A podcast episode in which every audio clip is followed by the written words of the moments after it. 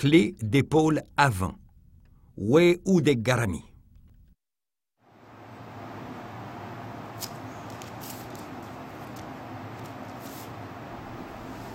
Il faut saisir le poignet du partenaire, puis frapper avec le côté de la main, pouce vers le sol, au niveau du coude.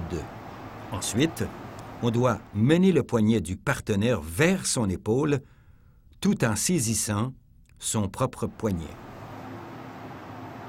Enfin, il faut tirer dans la ligne d'épaule et projeter vers l'arrière en avançant la jambe.